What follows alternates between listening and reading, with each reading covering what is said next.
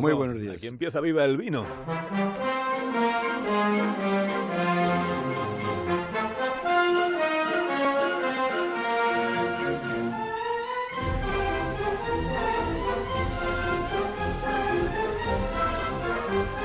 Cuando tú quieras, maestro. Ayer eh, recibieron a doña Leticia con gritos de fuera, fuera, floja, torpe, antipática.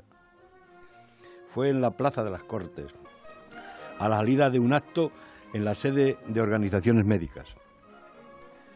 Algunos ciudadanos abuchearon a la reina recordando el vídeo de Pascua en Palma de Mallorca, que ha dado la vuelta al planeta. El pasado domingo, doña Leticia le hizo un desplante, le dio un corte, que se dice en Madrid, a doña Sofía, esa gran profesional, descendiente de zares y de cáiseres. La nuera apartó de un manotazo, no sabe si es la suegra, la nuera o la bifata, pero el caso es que impidieron que se retratara doña Sofía con las infantas. En España y en su literatura satírica la suegra suele siempre salir mal parada.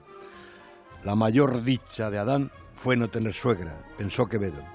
Y dice el proverbio, riña de nueras y suegras riña de fieras. La hija de Pablo de Grecia ha tuiteado, ninguna abuela se merece ese trato.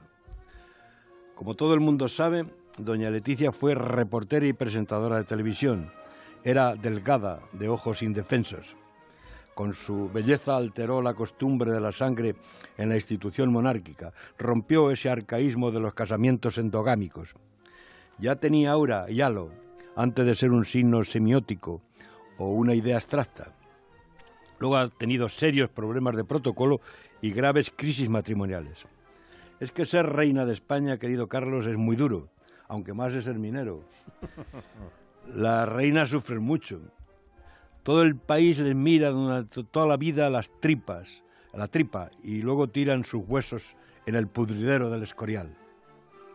Doña Sofía es melómana, perrera, ecologista, odia las corridas de toros.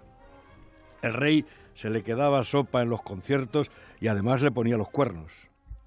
Ha tenido el papel de víctima en la comedia. Doña Leticia, dicen algunos cortesanos que tiene que saber de una vez que una monarquía no puede ser de Vallecas.